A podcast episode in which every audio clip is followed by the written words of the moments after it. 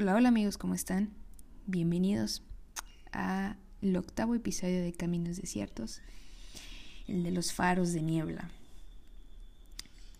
Han sido días complicados, en especial eh, los últimos días de mayo y ahorita ya principios de junio.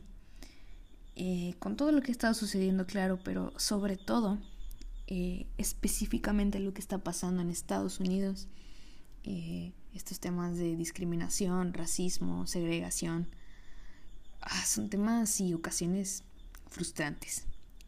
Frustrantes porque me cuesta mucho entender cómo no somos capaces no solo de aceptar, la, la, palabra aceptar es el término más inapropiado para situación, porque no es de aceptar, es de amar el detalle de Dios en mí y en ti. Es de amar el cuidado y la creatividad que tuvo para crearme a mí, con el color que soy, con la forma que soy, y el detalle que tuvo para crearte a ti, con el color que eres, con la forma que tienes, con nuestras distintas personalidades. Y es aprender a detectar ese sello que Él puso en nosotros y aprovecharlo y disfrutarlo. Cuando Jesús decía, ama al otro como a ti mismo, ama a tu prójimo como a ti mismo, implícitamente está diciéndonos, tienes que amarte a ti para amar al otro.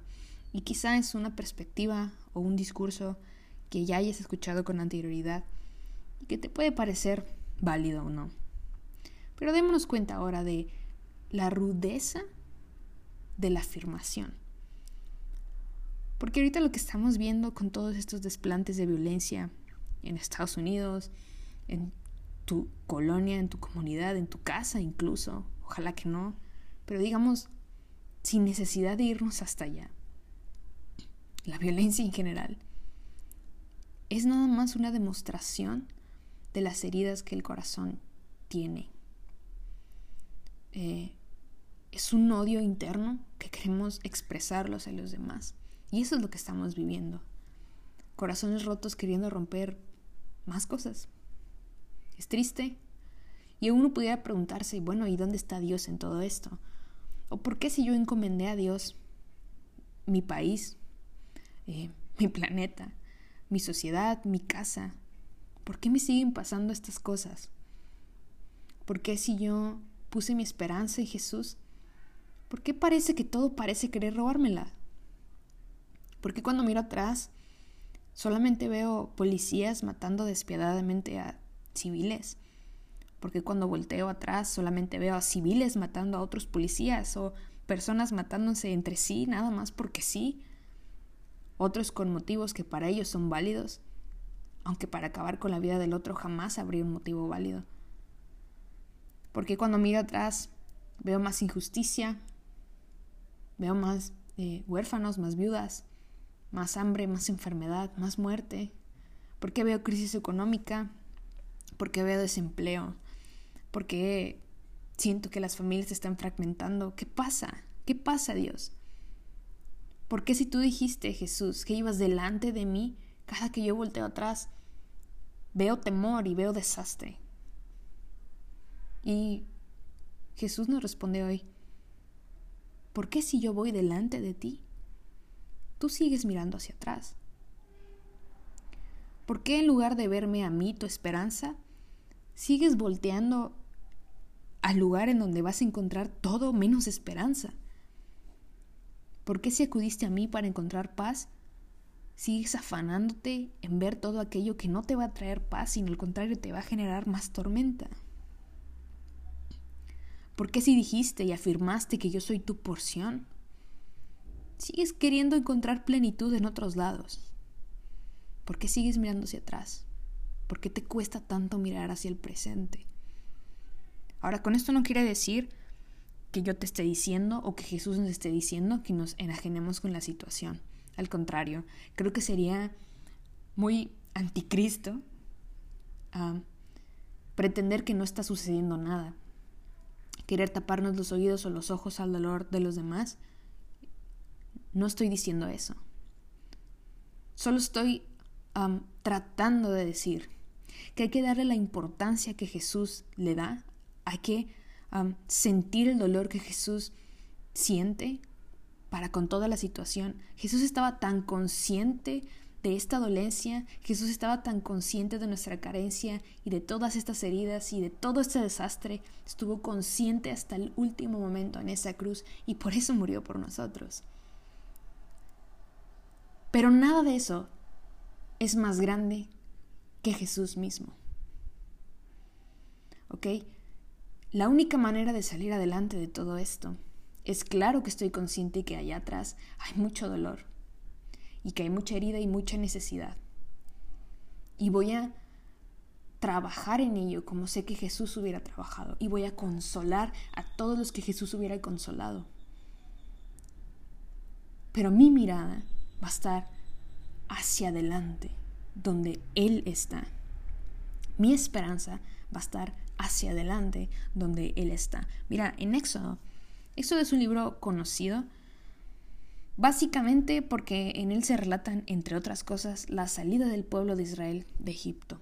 ¿Ok? Hay que recordar que el pueblo de Dios en Egipto era esclavo, trabajaba horas inhumanas, recibía una paga miserable, muy apenas comían, había demasiadas injusticias, había, por cierto, mucha discriminación, ellos eran hechos menos. Y Dios está en su corazón salvarlos, rescatarlos, así como lo estuvo salvarnos a ti y a mí. Y lo hace a través de Moisés, eh, los libera.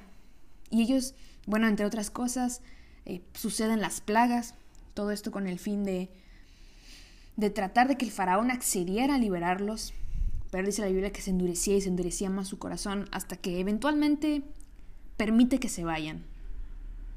Y aún así, en esa salida, ese éxodo, ese camino hacia la libertad, ese camino hacia, hacia la nueva tierra, ese camino a la plenitud con Dios, fue difícil. Tan difícil que el ejército del faraón decidió perseguirlos, perseguirlos y quizá matarlos en el camino. Obviamente no iban por ellos para traérselo, o tal vez sí, no lo sé. El hecho es que iba a haber muerte, iba a haber destrucción. Parecía que iba a haber muerte y parecía que iba a haber destrucción para con los del pueblo de Dios. Checa lo que dice el, versículo, el capítulo 14 de Éxodo, versículo 10. Versículo 9. Los, los egipcios los persiguieron con todas las fuerzas del ejército del faraón todos sus caballos y sus carros de guerra, sus conductores y sus tropas, y alcanzaron al pueblo de Israel mientras acampaba junto al mar cerca de Pi Hahirot frente a Basal Zephon. No sé qué versión tengas y qué nombres aparezcan, pero esos son muy bizarros. Versículo 10. Mientras el faraón se acercaba, los israelitas levantaron la vista y se llenaron de pánico al ver que los egipcios los alcanzaban. Entonces clamaron al Señor y le dijeron a Moisés, ¿Por qué nos trajiste aquí a morir en el desierto? ¿Acaso no había suficientes tumbas para nosotros en Egipto? ¿Qué nos has hecho? ¿Por qué nos obligaste a salir de Egipto? ¿No te dijimos que esto pasaría cuando aún estábamos en Egipto? Te dijimos, déjanos en paz, déjanos seguir siendo esclavos de los egipcios. Es mejor ser un esclavo de Egipto que un cadáver en el desierto. Ahora, tú que ya conoces la historia, o nosotros que ya conocemos la historia, y si no la conoces, te la digo, eventualmente el pueblo gana. Los ejercicios, los ejercicios, los ejércitos no le tocan ni un pelo. ¿Conoces la historia de que el mar se abre y pasan por camino seco? Ahí va el pueblo de Dios. Y justo cuando pasaron todos, entonces el mar volvió, digamos, a sus cavidades naturales y el, y el ejército quedó ahogado. Fue una victoria para el pueblo de Dios.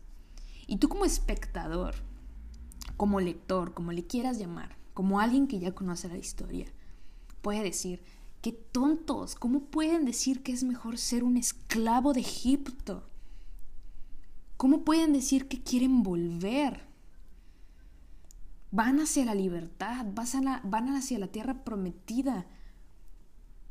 ¿Por qué querrían volver al lugar donde más heridas y dolor les han causado, donde los han menospreciado, en donde ven todo menos la mano de Dios en ellos. Sí, nada más que ellos no sabían. ¿Sabes? Ellos se aferraron a una promesa, pero la olvidaron. Ellos sabían que Dios iba delante de ellos y cuando voltearon atrás, lo olvidaron.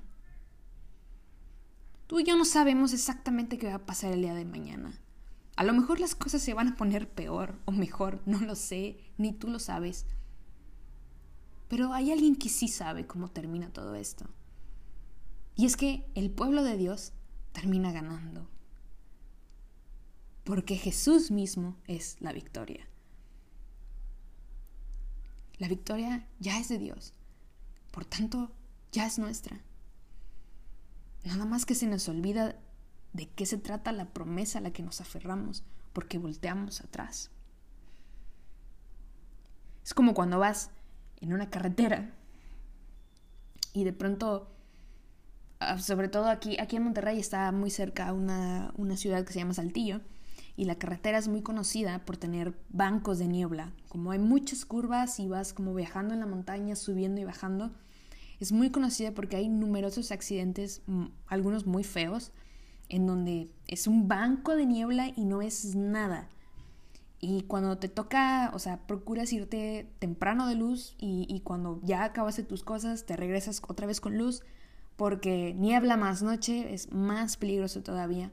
Y entonces es en esos momentos en donde rayos, ya no veo nada, o sea, no veo ni siquiera lo que hay un metro adelante y se te ocurre mirar al retrovisor y ves que en, tu espejo de atrás ya no ves nada más que blanco, ves más niebla y entras en pánico y dices, ¿por qué tuve que salir de donde estaba? ¿Por qué tuve que emprender este viaje? No vale la pena. Ahora estoy aquí varada. Quisiera regresar, pero a la vez ni regresar puedo porque también voy a chocar. Y entras en conflicto, ¿sabes? Nada más que hay algunos coches que tienen un botoncito especial o una palanquita o una tuerquita, no sé qué es lo que tenga, para los faros de niebla, que tienen la capacidad de que esa luz pudiera, vamos a llamarlo así, penetrar la niebla y puede ampliar un poquito más el panorama y te permite mm, caminar, ¿sabes? Te permite avanzar hacia adelante, no hacia atrás. ¿Qué chiste tendría tener faros de niebla traseros? No, desconozco si, lo, si existen en los carros. Tal vez. Pero sería un poco inútil, ¿sabes? No dudo que haya momentos en donde sea necesario meter la reversa. Pero la idea siempre es ir hacia adelante. La idea es siempre avanzar. La idea siempre es llegar. Creo que en estos momentos el pueblo de Dios prefirió ver el espejo y ver qué había atrás en lugar de prender sus faritos de niebla, en lugar de recordar la promesa de Dios, en lugar de recordar que el gran yo soy iba delante de ellos. ¿Por qué tenemos la costumbre de querer volver al pecado, sabes? ¿Por qué tenemos la costumbre de decir, ah, voy a volver a caer en esto, voy a volver a caer en mi vicio, voy a volver a caer en mi temor? Porque Estamos más acostumbrados a los días malos que a los días buenos. Estamos más acostumbrados y más estamos más familiarizados con sentirnos preocupados, con sentirnos inclusive autosuficientes y aun cuando fuésemos autosuficientes, esa sensación es conocida, la sabemos hasta cierto punto manejar. Podemos sobrellevar una tristeza, podemos sobrellevar una escasez. Sí, podemos sobrellevar un corazón roto. Podemos sobrellevar una traición. Podemos sobrevivir a un desempleo. Podemos sobrevivir a la discriminación. Podemos sobrellevar el tema del odio. Podemos sobrellevar el tema del rechazo, de la desigualdad. Pero ¿por qué seguir sobrellevando en lugar de abrazar la victoria que encontramos en Jesús? Podemos reconocer nuestros viejos hábitos, nuestros viejos costumbres, pero nos da miedo saber el futuro que tenemos en Dios. Y suena muy loco. Podemos decir, claro, pero ¿de qué hablas? Si dice Dios, mis pensamientos no son tus pensamientos. Mis planes son planes de bien y no de mal, planes para darte un futuro y una esperanza, pero nosotros como humanos en nuestra mente chiquita y finita podemos decir, sí suena muy bonito, pero no sé qué planes me estás hablando, no sé de qué pensamientos me estás hablando, quiero conocerte, quiero conocerlos. Y es eso, ¿sabes? Ahorita en mi expresión me di cuenta de algo, a veces buscamos más conocer los planes de Dios que conocer a Dios mismo. Y entonces como que prendemos las lucecitas equivocadas, porque pensamos en sí, me estoy acercando a Dios para conocer sus planes o para conocerlo a Él. Créeme, porque cuando lo conoces a Él, cuando conoces su carácter, no te importa lo que Él vaya a deparar. Sabes que si Él va delante de ti, el temor no tiene cabida. Se nos olvida el poder que hay en el nombre de Jesús. Decimos con tanta frecuencia esta frase, hay poder en el nombre de Jesús. Pero se nos olvida lo que realmente representa. Se nos olvida lo que realmente significa que el nombre de Jesús esté por encima de todos los nombres. Se nos olvida que el hecho de que Dios mismo haya bajado a la tierra, de que Dios mismo haya tomado la forma de un humano como nosotros. Uno está hablando de que quería ser conocido. Pero el hecho de revelarnos su nombre, el hecho de revelarse como Jesús, quien por cierto significa el Salvador o el salvación. Habla de que quiere que lo conozcas por su nombre, por lo que Él es, no por lo que Él hace. Y al conocer a Jesús, al conocer su nombre, te conoces a ti mismo. En Hechos capítulo 11, versículo 26.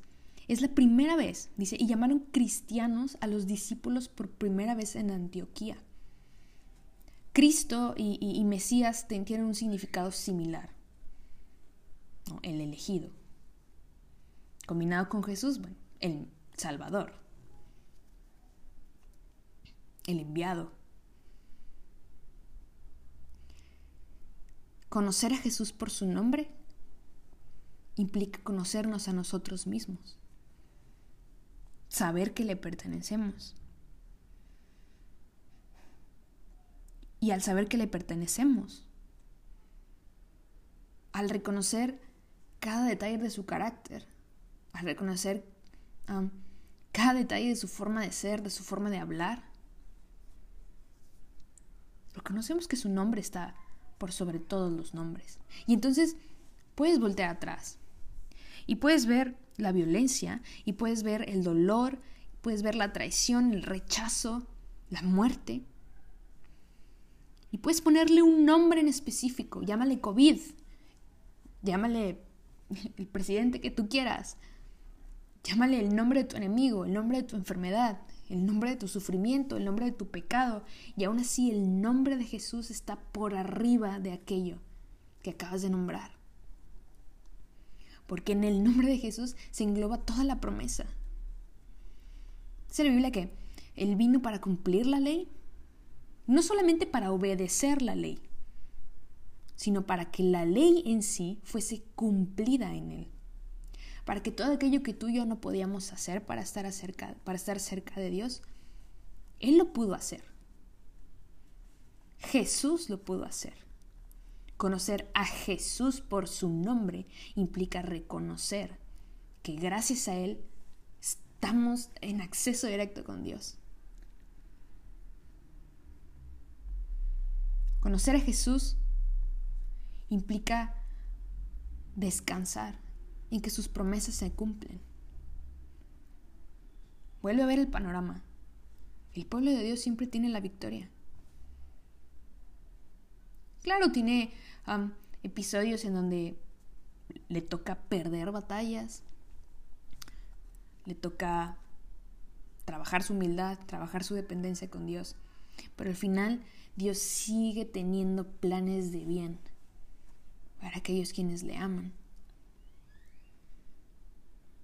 No se trata de que te enajenes. Nada más que tu mirada debe estar hacia el frente, hacia Jesús. ¿Cómo encuentras a Jesús? Ora. Pero ora en serio. Ora confiando en que realmente te está escuchando. Lee, pero lee en serio.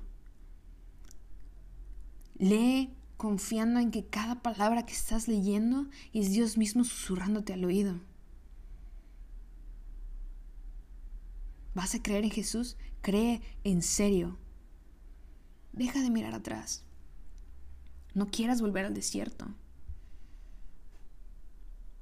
No quieras volver a eso. No porque eso lo conozcas significa que ahí debas de estar. No porque conozcas la, la sensación de estar solo significa, significa que debes de estar solo. No le temas a los planes de Dios. No le temas al futuro de Dios. Confía. Él va delante de ti. ¿Por qué quieres voltear atrás? Dios te bendiga. Nos vemos la otra semana.